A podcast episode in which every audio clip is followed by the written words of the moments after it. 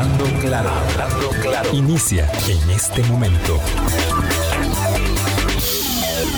Colombia. Con un país en sintonía, son en punto las 8 de la mañana. ¿Qué tal? ¿Cómo están? Muy buenos días, bienvenidas, bienvenidos a nuestra ventana de opinión. Muchas gracias por hacer parte de nuestro Hablando Claro. Hoy es jueves, estamos en veda electoral. Es cuando, ah, de acuerdo con las disposiciones ya muy ensayadas, ya muy probadas, muy vividas, de una ciudadanía que ha crecido, que ha nacido y ha crecido en democracia, eh, entonces todos conocemos parte de estos rituales que se van cumpliendo en los eh, días, horas que preceden a una elección y por supuesto en la elección. Y ojalá conociéramos también todos los procedimientos y los ejercicios y ahora un poco vamos a, repasarlos con nuestro invitado Gustavo Román, asesor político del Tribunal Supremo de Elecciones. Entonces conocemos estos plazos, estos tiempos y estas eh, obligadas horas en las que, de acuerdo con el ordenamiento y la costumbre también, vamos entrando en ese proceso necesario de reflexión y análisis.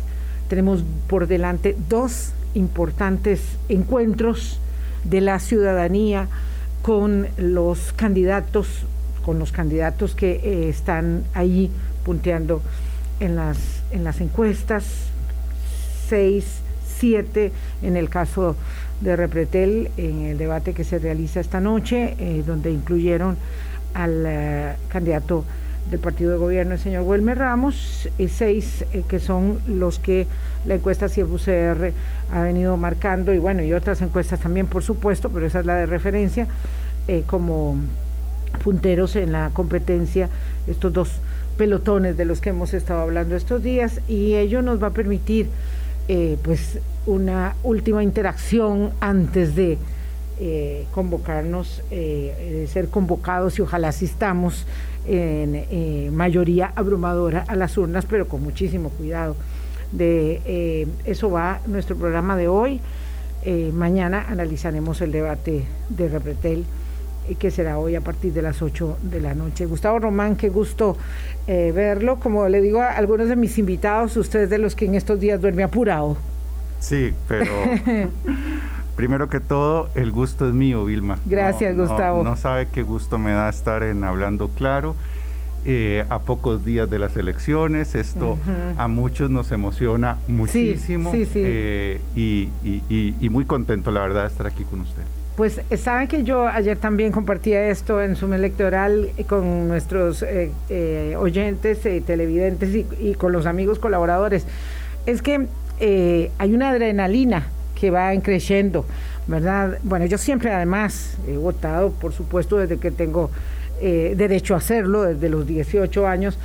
Eh, siempre además en el momento de emitir el voto siento una profunda emoción, o sea, me, me, me, me, se me acelera el corazón, eh, siento así como las mariposas del estómago y me siento tan privilegiada, me siento, es que no, no, no exagero, me siento tan privilegiada eh, em, voy con mi hijo menor ahora en estas últimas, bueno, porque es el que vive, el que vive en casa, eh, y vamos como felices, como, wow, ya tenemos el horario, ya sabemos a qué hora nos vamos a levantar, queremos ir caminando y vamos a madrugar, eh, porque queremos ir muy temprano.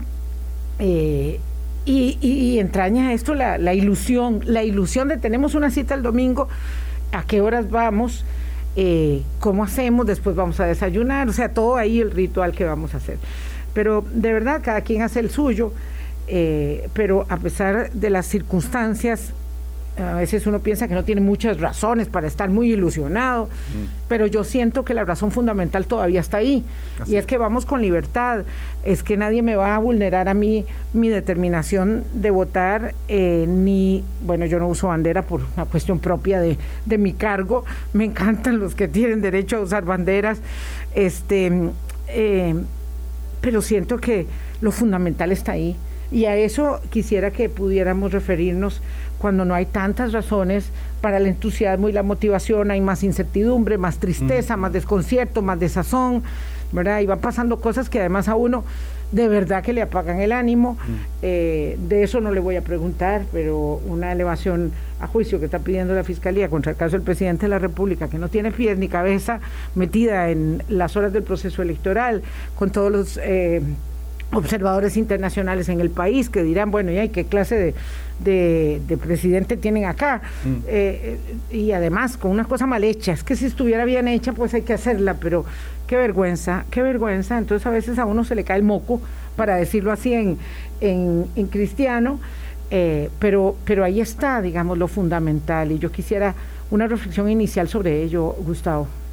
Claro, sí, efectivamente, lo fundamental es eso, lo fundamental es que no tenemos opciones partidarias proscritas, eh, ni siquiera aquellas eh, eh, de, líderes políticos que han manifestado no acusaciones, sino mentiras contra, por ejemplo, la autoridad electoral de este país, ni siquiera esas están fuera de la papeleta electoral, es un proceso abierto.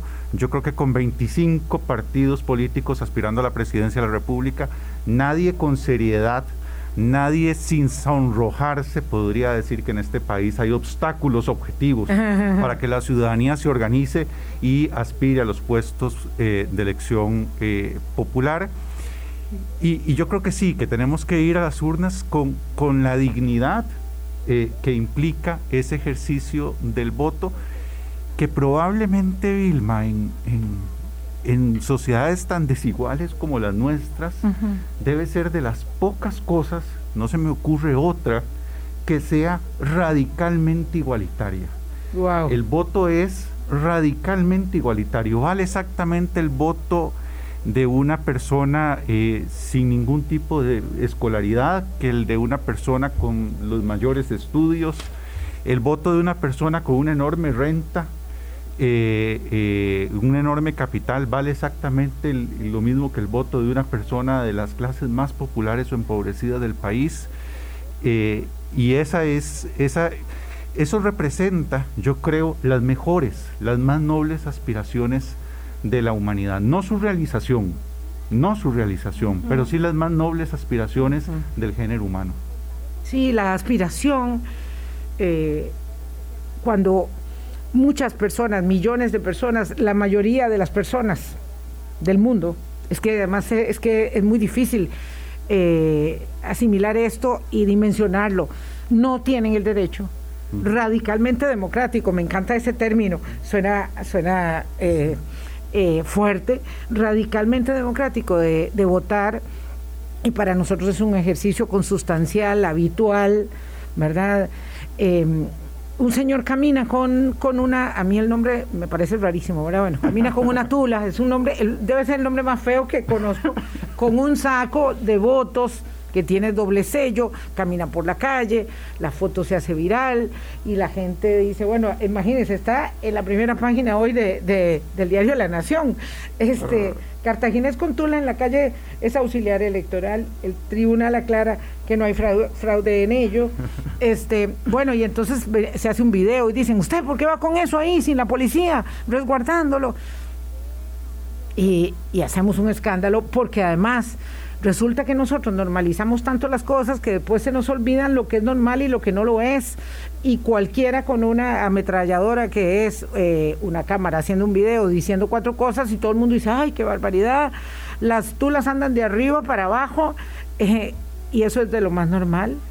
La, desinformación, y yo creo que ha quedado muy claro con el tema de las vacunas, la desinformación es capaz de hacer pasar la medicina por veneno. Sí. Y el veneno por medicina.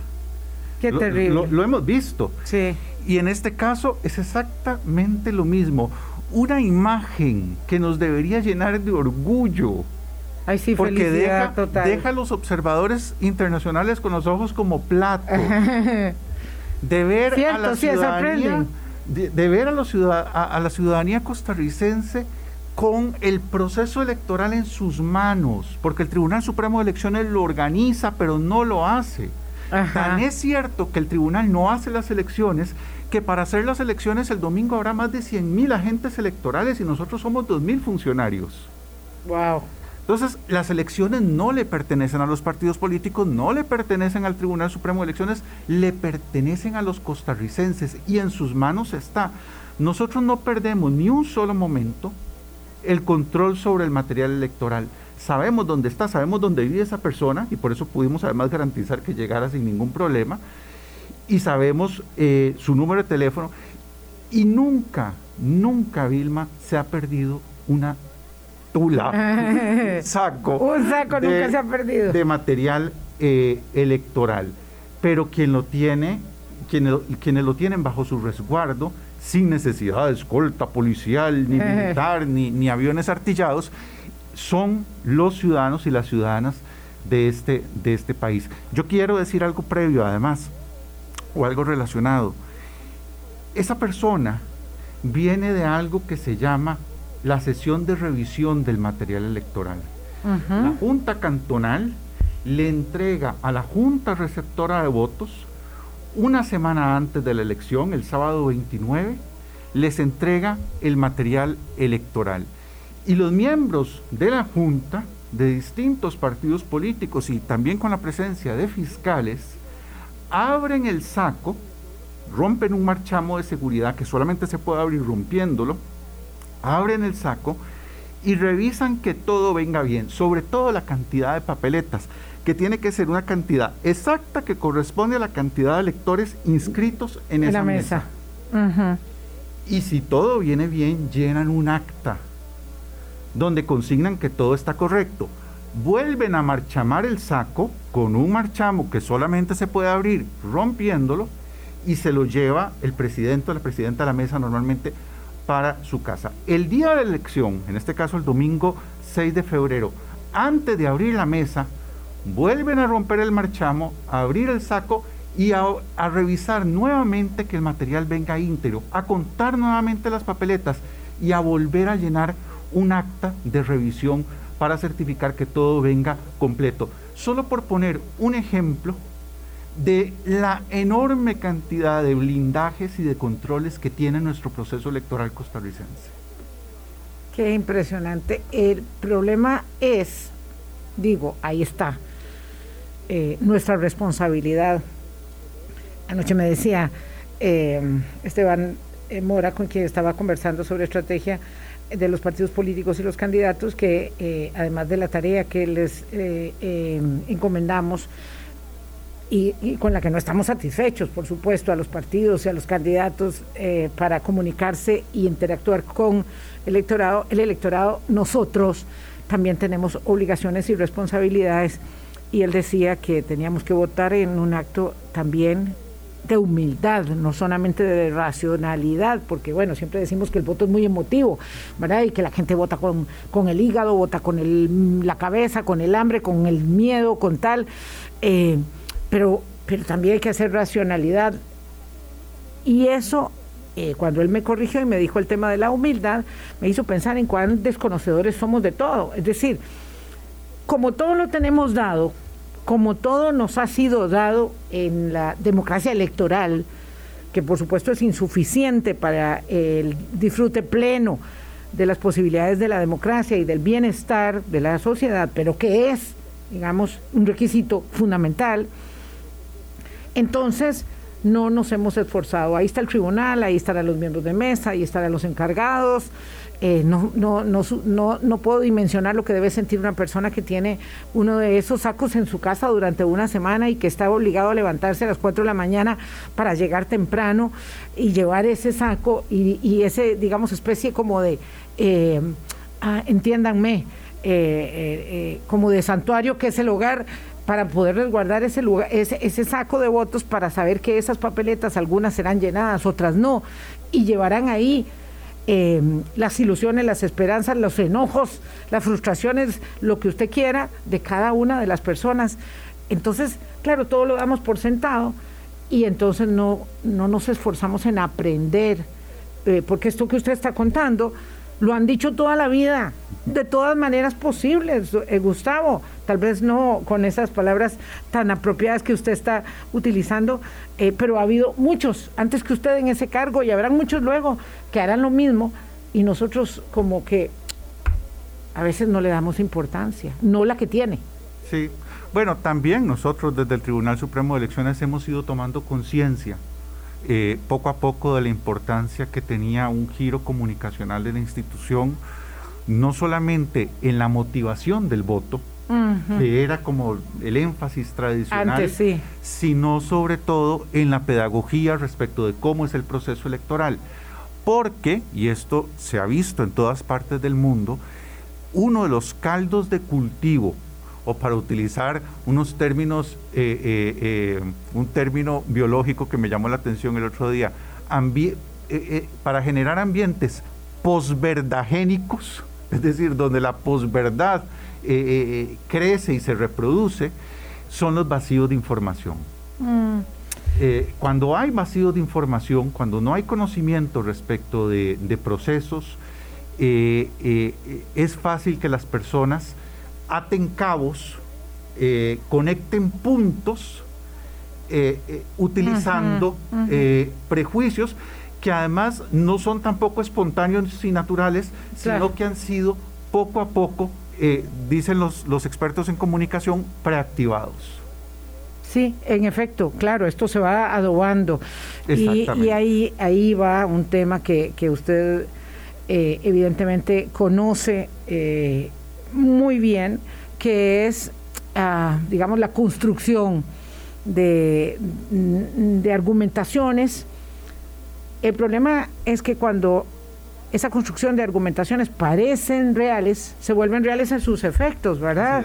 y entonces ahí pues tendremos que hablar un poco de este tema cuando estamos viviendo en una circunstancia que es muy desafiante. Pasamos del bipartidismo a, la ruptura de ese eh, par de bloques que parecían eh, inamovibles de dos partidos, como, lo siguen siendo todavía en algunas otras democracias, ¿verdad? Ahí está Estados Unidos viviendo sus propios estentores eh, y, y remecimientos eh, en el Partido eh, Republicano y también en el Partido Demócrata, porque es la democracia misma la que se está poniendo a prueba y sus basamentos, eh, pero también en el caso nuestro pasamos al multipartidismo y ahora son tantas las opciones, algunas reales y otras no, pero son tantas, están ahí y recuerdo muy bien en esa misma silla hace muy poco tiempo que estaba su anterior jefe eh, y nos hablaba de los partidos ad nauseam. Mm. Eh, claro, y se nos fue la mano, se nos fue la mano por democráticos y decir que todo el mundo ahí va a doña Vilma con su, con su, con su grupo de amigos inscribiendo el partido. Y ahí resulta que de pronto este, de ahí algo, algo me hizo pensar, ¿verdad? Una, una locura pasó por mi cabeza y dije yo voy a ser candidata a la presidencia de la República.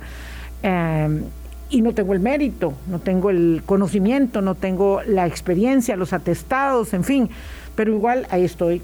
Entonces hemos generado una gran confusión en el electorado, en un sistema que tenemos que retocar indudablemente, pero que hoy por hoy pone también al Tribunal Supremo de Elecciones junto con nosotros en esta eh, tesitura de tener que administrar un proceso, conducirlo adecuadamente, eh, con, con 25 papeletas y eso entraña un gran, una gran dificultad. Sí, sí, yo, el, el, tema de las 25 candidaturas, yo he insistido en que se puede, eh, no es que se puede, yo creo que tiene dos dimensiones que podrían parecer contradictorias, pero no lo son. Hay un elemento positivo ahí, indudable, indudable. Yo nada más le digo a la gente, pónganse en la tesitura, imagínense la situación de que tuviéramos siglo y medio con dos partidos políticos. Que no estoy hablando de una realidad de, democracias disfuncionales, estoy hablando de países que son democracias muy respetables. y como Uruguay con los blancos y los colorados, no solamente, digamos, hablamos de, algo como Estados Unidos. Sí, eh, el, caso de España, eh, eh, son, son, son situaciones, pero imaginémonos eso nosotros. Imaginémonos que en Costa Rica, desde hace 150, ¿qué estaríamos diciendo en este momento? Si desde hace 150 años solamente tuviéramos dos estructuras partidarias que para efectos prácticos fueran las únicas vías de acceso al poder político. Eh, así que da cuenta esa cantidad de partidos de un sistema abierto y eso siempre es algo positivo en democracia. Ahora bien, la vida partidaria interna, la realidad sustantiva de esas agrupaciones, más allá de lo que diga el papel, es otra cosa. Es otra cosa. Claro, claro. Eso por un lado. Y por otro lado está el tema que también mencionaba usted, Vilma, de la complejidad para el elector, del ruido incluso que puede generar al electorado.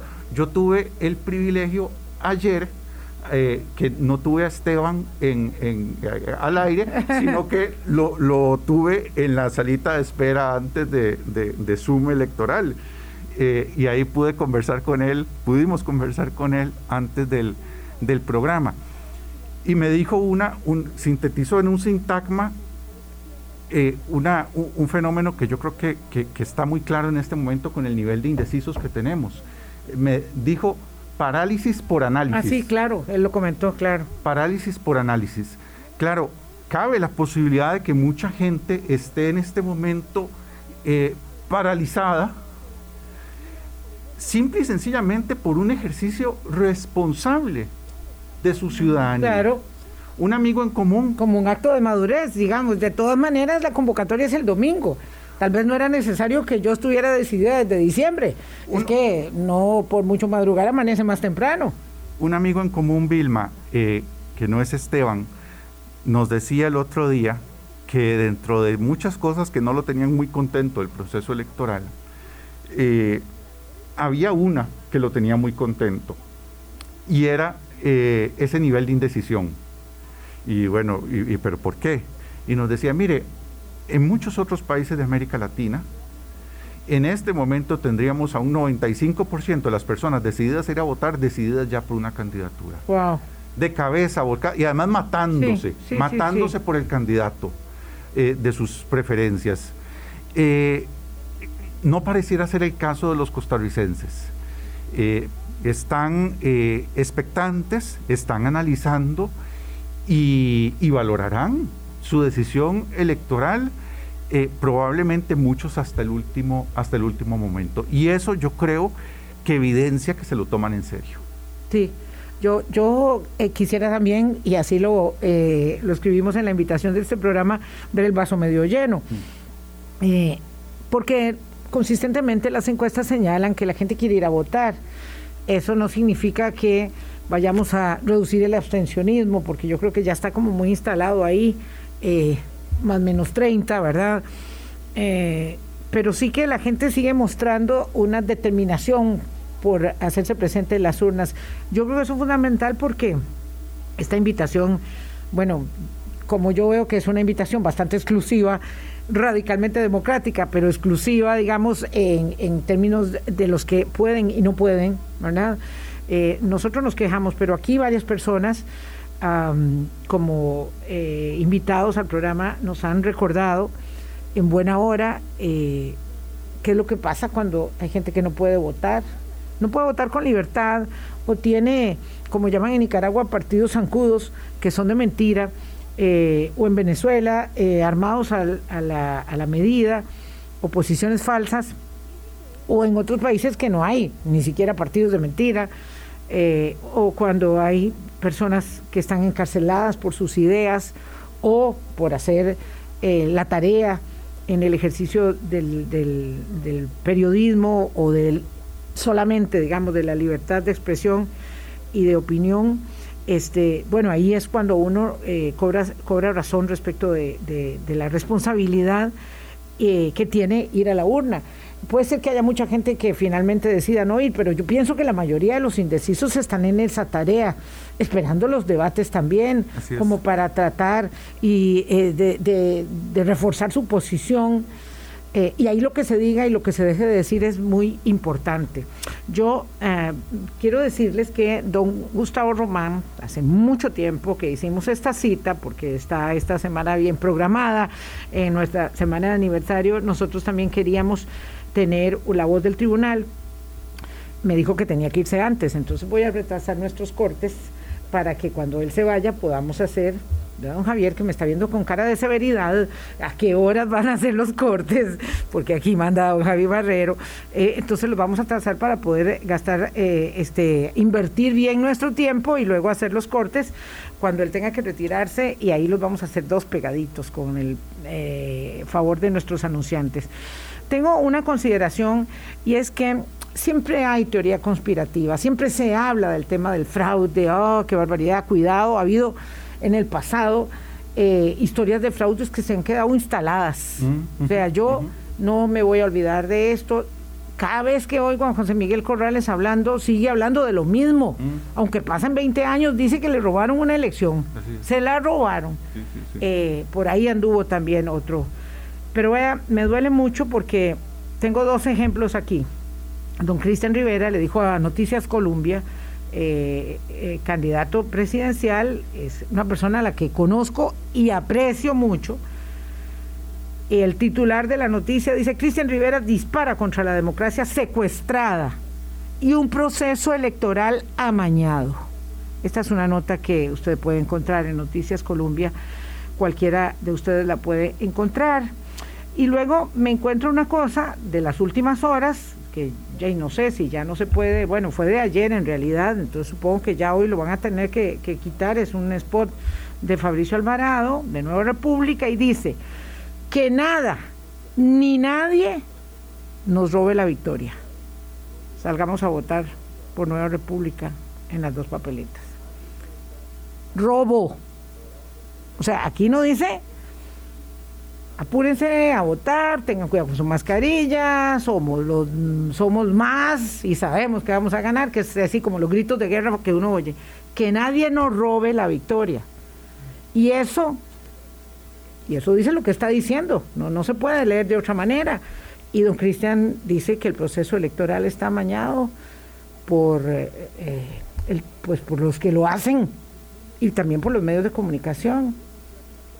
Sí, bueno, eh, obviamente eh, no, no voy a comentar las, las afirmaciones de candidatos eh, particulares porque creo que no corresponde desde, desde el Tribunal Supremo de Elecciones. Pero ¿cómo que no? No. Creo que sí corresponde mucho, perdón, perdón, mi estimado don Gustavo Román. Mm. Es que es demasiado serio. Sí. O sea, uno está hablando de robo y el otro de proceso electoral amañado. Lo que me refiero es a no entrar en debate con, con el árbitro no entra en debate con, los jugadores. Toma pero cuando tiene que sacar la tarjeta, la saca. Toma decisiones e imparte justicia. Sí, pero no hay tarjetas por, por los excesos eh, verbales. verbales. Eh, hay algo usual en las campañas electorales. por dicha que en el fútbol sí, porque se pegan cada madrazo. hay algo usual en las campañas electorales, eh, pero que lamentablemente yo creo que está en, en auge conforme se deteriora las algunos estándares cívicos en las democracias y es algo que yo, yo le llamo borracheros, borrachera semántica. Eh, es ese eh, desbozalamiento, eh, esa desmesura, esos excesos en la, en la forma de, de, expresarse. Muy dañinos. Que son muy dañinos, que son muy dañinos. Los, los conflictos nunca empiezan con balas, ni con golpes. Los conflictos siempre empiezan con palabras. Que dicha que lo señalas y que lo podemos tener claro a propósito de la guerra verbal que libran este, Rusia y Estados Unidos en, el escenario ucraniano. Eh, eso empezó ahí. Claro. No sabemos dónde va, pero sabemos dónde empezó. Claro, sí, sí, eso es, eso, eso es así. Y, las personas que, que incurren en estos excesos deberían tomar cuenta de que de aquellos polvos eh, estos, estos lodazales, ¿verdad? Eh, yo, eh, en el tema de, los discursos de, fraude electoral, yo creo que lo que ha sido clave para el éxito de la democracia costarricense en comparación con otras democracias de, nuestro entorno y también de, Norteamérica, ha sido, han sido varios factores. Eh, menciono, menciono los siguientes que creo que son los claves. Uno es eh, el prestigio, la credibilidad, la solidez del Tribunal Supremo de Elecciones. Es una institución que goza del el respeto y de la confianza de, de, una cantidad mayoritaria de costarricenses y eso es importante porque por más transparente que sea el proceso, no se puede gestionar sin la confianza de la ciudadanía. Eso ha sido un factor. El segundo factor ha sido eh, el trabajo de la prensa responsable, no de toda la prensa, de la prensa responsable. Y lo digo porque en el pasado, cuando ha habido líderes políticos que han anunciado fraude, ha habido buenos periodistas que no se han limitado a ponerle un micrófono y a después irse a la institución a preguntar, ¿y usted qué dice? ¿Verdad? Esta cosa de simple... Y dice, eso es objetividad. La, la, la, la aplicación, eh, digamos, falseada del fairness, del equilibrio informativo. El, equilibrio es, por un lado, lo que diga la comunidad científica mundial sobre las vacunas y el doctor Fauci y, y, eh, lo que diga eh, el, fulanito atarantado que, que, asalta hospitales. esa, esa es la objetividad. Bueno, dos tantos de lo mismo con el proceso electoral, ¿verdad? Sí, sí, Pero hay buenos periodistas que no se quedan ahí, en poner los micrófonos de un lado para el otro, sino que eh, eh, les han exigido, en el pasado estoy hablando en Costa Rica, les han exigido a estos actores políticos y entonces les han puesto un freno. Es que yo lo he visto, además en vivo, como lo han hecho, y yo creo que eso evidencia nuevamente el valor de la prensa y del periodismo independiente y de que una democracia no sobrevive sin prensa. Y la costarricense le debe mucho a sus buenos periodistas. Y el tercer elemento que yo creo que ha sido clave para que la sangre no llegue al río ha sido que en la hora decisiva, en, la hora, como decía eh, don Pilo Bando, en, la, hora tatá, eh, incluso las candidaturas más em, que, han incurrido en, más de mayor medida en estos excesos han dado un paso para atrás. y, pongo, pongo dos ejemplos. Eh, uno es don Daniel Oduber, en 1966. Ah, sí, yo quería ir ahí. Y, el otro, y, luego 2006. Y el otro es don Otón Solís en el 2006. Los dos eh, sugieren, don Daniel bastante explícitamente, muy explícitamente, don Otón implícitamente, pero creo que es está claramente sugerido en una cadena de televisión que hace que se les había robado la, elección. Eh, eso es inaceptable. Y además es falso. Es falso. Claro, y ahí estamos hablando de esos eh, escenarios, digamos, que, que nos ponen a prueba, que son los escenarios eh, los menos deseables para el árbitro electoral es cuando el juego está tan, tan, tan parejo que se va a dirimir por muy, muy pocos votos, lo que pasó en el 66. La gente que es más joven no, lo recuerda, por supuesto. Yo era muy pequeña, pero sí recuerdo que había como, uh, qué susto. Eh, que, de, bueno, cuando la gente se fue a dormir iba ganando Duber y cuando la gente se despertó iba ganando eh, don José Joaquín Rejos, que fue quien resultó electo presidente en una época donde además estaba muy a flor de piel el tema de los odios enconados entre, eh, entre los, los eh, digamos, hoy socialcristianos y liberacionistas eh, que estaban pugnando en, el, en el poder. Y claro, en el 2006, como no, estamos hablando de la, digamos, consolidación del proyecto de acción ciudadana y donde estuvo a punto de ser presidente Otón Solís, son momentos, digamos, como parteaguas Luego vino también el TLC, que es otro momento, pero, pero y ahí... Pasó, y pasó lo mismo. Exacto. Pasó lo mismo porque durante la campaña hubo líderes que dijeron sobre mi cadáver pasará el, el, tratado. Sí, sí, sí, sí. ¿Verdad? Pero la noche de la elección... Y unos candidatos todavía.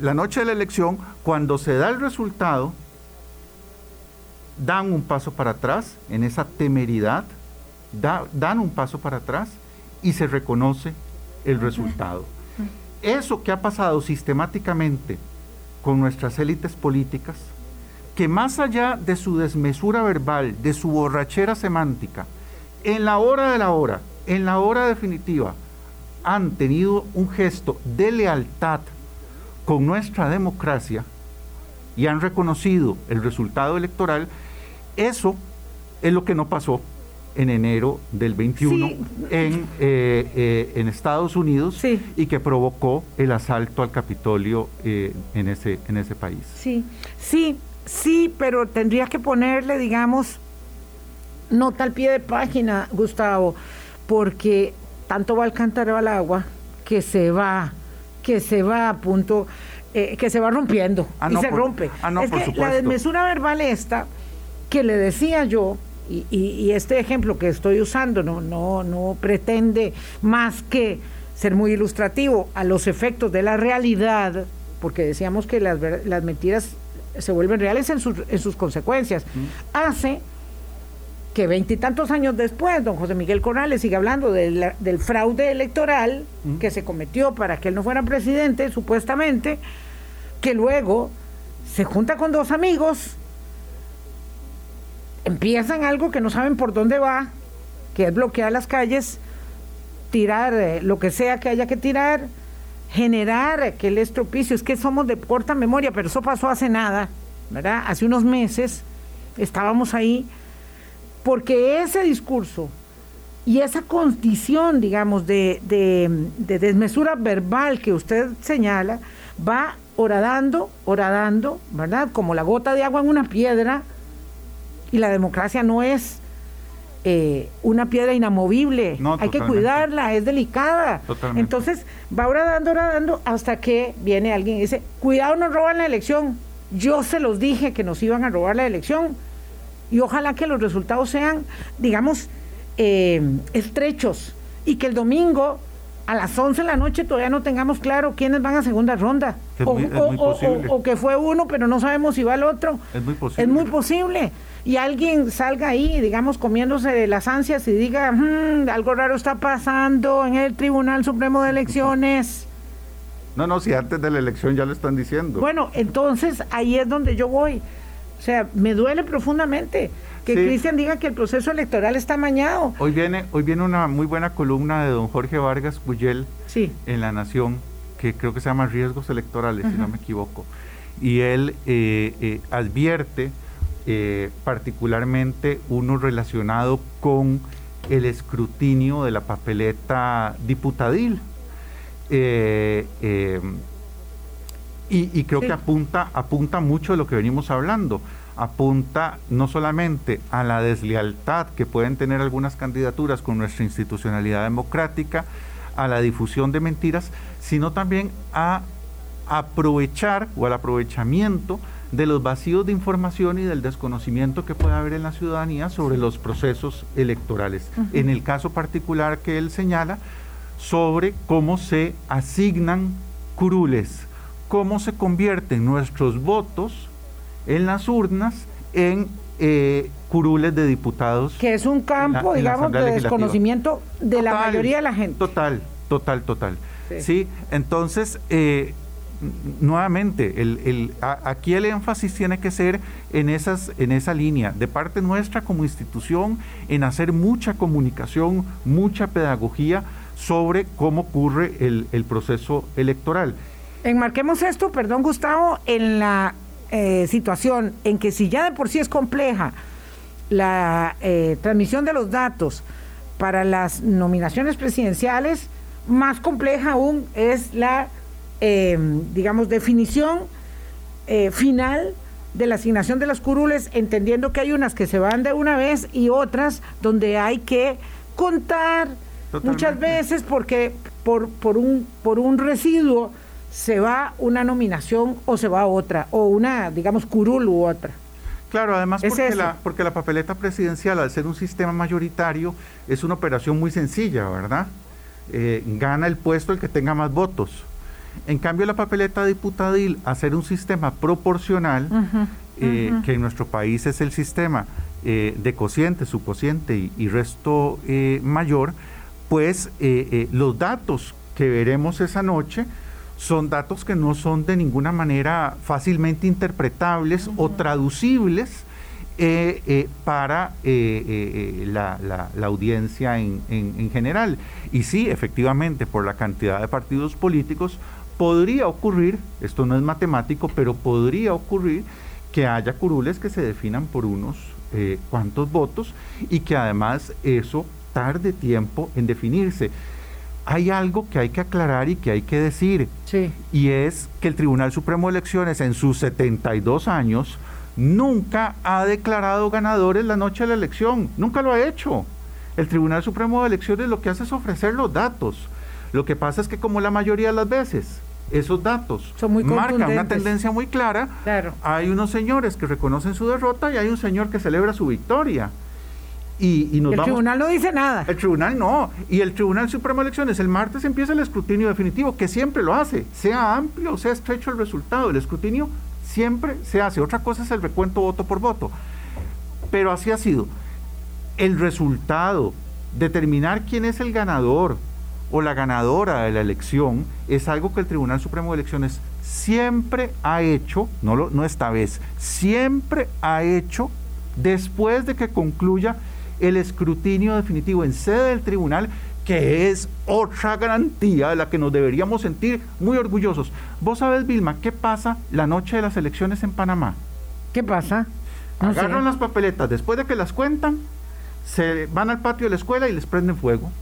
Sí, sí, sí, eso pasa también en otras partes que he oído. Y ahí, claro, es que yo no conozco otro país en el que además del conteo en las mesas, después tengamos un doble candado con los fiscales partidarios presentes con un escrutinio a cargo de los magistrados del Tribunal oh, Supremo de Elecciones. Lo cual hace que la primera y la segunda ronda, el periodo sea eterno. A mí me encantaría, eh, como se hace en muchas otras partes, que es un mes y ya, porque luego hay que ir a la segunda ronda y la conformación de gobierno es una cosa demencial, mm. eh, ¿verdad? Aunque ya vayan adelantando eso, en los probables ganadores, lo cierto es que eh, bueno, los probables no, los dos que van a la, a, la, a la, segunda ronda, lo cierto es que de, esto es una locura, es decir, es demasiado. Y aún así, y aún así, ¿verdad? Eh, hay la sospecha de que, mmm, qué raro, se perdió una papeleta o se marcó dos veces o votó un muerto, lo de siempre. Me desvié por un momento, yo estaba diciendo que teníamos desde la institución que hacer mucha comunicación pedagógica. Sí pero es un error creer que eso soluciona el tema de la desinformación. Eso supondría creer que siempre el problema de las noticias falsas y de la posverdad siempre falta información. Eso no es así. Usted se encuentra personas con doctorados defendiendo cosas tan absurdas, cosas que usted dice, es evidente que a esta persona no le falta información. Lo que pasa es que le sobra voluntad para creer lo que cree. No le falta información, le sobra voluntad para creer lo que cree. Suena elegante eso, pero... y para cerrarse, para cerrarse oídos, ojos a argumentos y evidencias contrarias. Y entonces, por eso, no basta la información y la pedagogía. Por eso se necesita también una prensa responsable que les ponga un freno también y que enfrente de las audiencias les exija evidencias de lo que están afirmando. Sí, qué difícil de verdad. Eh, ahí está, esto nos lleva por supuesto por otros terrenos, ¿verdad? Este, esta compulsión en la que caen además muchos medios de, de comunicación de ser cajas reproductoras de cosas que hay en las redes, que hay cosas muy buenas y hay otras terriblemente malos. Y nos toca la hora fregada de discernir. Eh, siempre nos ha tocado discernir y tomar decisiones de publicación, ese ha sido el trabajo del periodismo, pero con esto de la sostenibilidad de los medios eh, y la abayazadora eh, fuerza que tienen las redes, hay que tener mucho cuidado, en efecto, porque si hay algo que está probando poner eh, demostrando poner a las democracias en jaque es este, este como uno de los factores fundamentales. Eh, no hay tiempo para, para eh, entender tanto, no tiene la gente la capacidad a veces para entender y hay quienes como no tienen esa voluntad y se dedican a esa tarea, usted dice que no tienen la voluntad, yo creo que hay mucho de mala fe, hay mucho de ignorancia, por supuesto. Alguien me decía que es que nosotros eh, desdeñamos a los antivacunas. No, no, jamás. Yo, lo, que, lo que hago es tratar de argumentar eh, con respeto, pero es que es muy difícil. Un mensaje final, don Gustavo Román, respecto eh, de la consideración que a lo largo de todo el programa hemos levantado como bandera y es que tenemos un proceso serio, transparente, probadísimo, y va a ser necesario el ejercicio de la prensa y de la ciudadanía de paciencia para tener los resultados el domingo o el lunes. Eh, uf, quisiéramos ir a dormir el domingo sabiendo quiénes van a la segunda ronda y tal vez no lo sepamos. Es posible, es posible que no lo sepamos, eso depende de la diferencia que se marque no entre el primer y el segundo lugar, sino entre el segundo y el, tercero. Si es una diferencia pues amplia, pues sí, ya lo sabremos eh, el lunes probablemente o la propia noche del domingo, pero puede ser que esa diferencia no sea amplia. Es una elección en situación pandémica, es una elección con muchas candidaturas, es una elección en la que no todos los candidatos muestran un comportamiento cívico a la altura y de lealtad hacia la institucionalidad democrática. Eh, es una elección en la que hay redes sociales con mucha desinformación, es una elección en la que aparte de los buenos periodistas, hay malos periodistas que lo único que buscan es llevar tráfico a sus, a sus redes. Y entonces todos estos condicionamientos es una elección además marcada por la pandemia, no solamente en términos sanitarios, sino en términos emocionales. Hay tristeza, hay angustia, hay malestar. Todos estos condicionamientos exigen lo mejor de nosotros estos días. Las elecciones no son del Tribunal Supremo de Elecciones, no son de los partidos políticos, las elecciones son de los costarricenses, porque lo que se juega es nuestra vida, es nuestra casa, son las condiciones del lugar en el que vivimos. Eh, lo decía la magistrada presidenta en la cadena nacional de radio y televisión, tenemos una obligación moral con la. Costa Rica del futuro. Después de la pandemia, nuestros niños seguirán necesitando escuelas, nuestros jóvenes seguirán necesitando trabajo, nuestros adultos mayores seguirán necesitando pensiones, nuestros enfermos seguirán necesitando hospitales y nada de eso ciertamente se va a construir a punta de votos. Pero sin votos va a ser imposible construirlo con paz, con libertad y con nuestra dignidad intacta. Para la recuperación de este país, para que nos levantemos de, esta pandemia que nos ha golpeado, va a ser fundamental la estabilidad política de este país. Y para eso es imprescindible que en mayo próximo renovemos el gobierno de la República de manera democrática. Y eso lo empezamos a hacer el próximo domingo. Así que ¿quién, quién, se, puede, quién se puede resistir a ese llamado? Gustavo Román Jacobo, asesor político del Tribunal Supremo de Elecciones. Muchísimas gracias por acompañarnos en este, en este jueves. Eh, y ya podremos conversar evidentemente de los resultados eh, con muchos de los invitados y analistas que tendremos aquí en los posteriores eh, días, nuestra cita del domingo. 8.47, pausa y regresamos. Hablando claro. Colombia con un país en sintonía. Una pregunta, una pregunta muy importante que no pude ver la plataforma cuando estaba conversando con Gustavo Román, él ya salió, pero se la acabo de formular. Una persona me dice que si le puedo, eh, que si cuando eh, va a votar debe quitarse la mascarilla eh, para que se constate con la cédula correspondiente. De manera brevísima, brevísima se levanta la mascarilla y se la vuelve a colocar. Ese es parte, digamos, del procedimiento. Si usted puede llevar crayola, lapicero, sí, sí puede llevar su propio crayola, su propio lapicero eh, para marcarlo eh, por asunto, digamos, de asepsia, eh, digamos, extrema, puede llevar su, propia, su propio lapicero. Eso me están consultando. y hay mucha gente que dice orgullosa del Tribunal Supremo de Elecciones, orgullosa de mi, de, mi país. Eh, restricción vehicular para ver, digamos, posterior a los contagios. Bueno, tenemos la restricción vehicular levantada, como ustedes saben, entonces por el momento no la hay. Esperemos que haya mucha mesura en la celebración de los unos y los otros. Eh, cuando hacen caravanas, eh, evidentemente en el vehículo, pues estamos eh, más seguros que cuando se hacen reuniones multitudinarias. Pero bueno, por ahí va el tema de la restricción vehicular en la pregunta. Tengo que hacer la siguiente pausa para venir a decirles hasta mañana. Sí, allá. Ah, muchas gracias, Javier Marrero. Están las pausas hechas juntitas. Y bueno, nada más quería señalar a mí me conmueve siempre presentar, eh, eh, acceder al derecho de presentarme en la urna. Este es un privilegio. Eh, con la contundencia y la determinación que Gustavo lo señalaba, ¿cómo se sabe quiénes van a ir a la segunda ronda? No, es que no se sabe. Justamente eso, don Alex, es que no se sabe. Vamos a saberlo cuando se vayan contando los votos y cuando se vaya estableciendo qué, está, qué fue lo que dijo el veredicto eh, popular, ¿verdad?, de los votantes respecto de quienes eh, pueden ir a la segunda ronda. ¿Quiénes van? De acuerdo con la legislación, los dos que obtengan mayor número de votos, sin un porcentaje establecido, ¿verdad? Porque en Costa Rica, ¿quiénes van? Eh, digo, ¿quién va de presidente en primera ronda?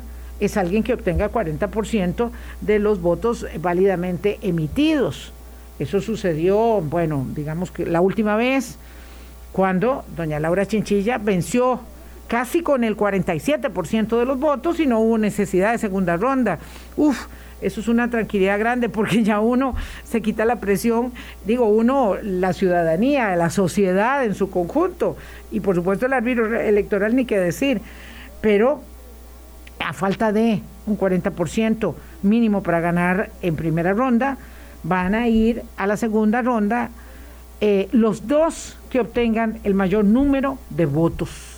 Y si el segundo y el tercero tienen una diferencia de cuatro mil votos o de tres mil votos, pues el que tenga tres mil votos más o cuatro mil votos más es el que irá a la segunda ronda. Y ahí vendrá toda esta cosa del escrutinio y el escrutinio hasta que se establezca eh, con claridad meridiana la eh, pureza del voto. Gracias, dice Alex. Con mucho gusto, Alex, de verdad, nos vamos yendo. Mañana vamos a analizar el debate de hoy, es a las 8 de la noche en eh, Repretel y, y, mañana viernes es el debate de Canal 7 también a las 8 de, de, la, de la noche. Es que no es necesario poner la firma en la casilla del candidato que se escogió eh, la firma suya está puesta en el padrón electoral, esto porque alguien me lo pregunta, es que nada más hay que poner una X, si usted se pone, digamos, ahí de, de, creativo, lo que puede pasar es que le anulen su voto y no tiene necesidad. Eh, la casilla es muy pequeña, uno pone la X que le cabe perfectamente, pero si se pone a poner el nombre, pues evidentemente puede alterar eh, la, la, la eh, emisión del voto, digamos traspasando otra casilla o qué sé yo, lo mejor es que no se pongan creativos. Si es con una X, es con una X. Tomando en cuenta que ahora ya podemos votar secreto las personas no videntes y esto no se lograba en muchísimos países, eso me hace sentir muy orgulloso de ser costarricense. Claro, por supuesto que sí, por supuesto que sí. Eh, gracias por, eh, eh, señalarlo de esa manera. Nos vamos, son las 8.55 de la mañana. Estados Unidos ha informado y está en todas las cadenas internacionales que ha aniquilado Abu Ibrahim, el líder del Estado Islámico, y eso ocurrió este jueves en una operación de las fuerzas estadounidenses en Siria. Esta es una información internacional eh, que está en este momento dándole la vuelta al mundo, el líder del Estado Islámico. Bueno, que la pasen bien, chao. Gracias. Hablando claro, hablando claro.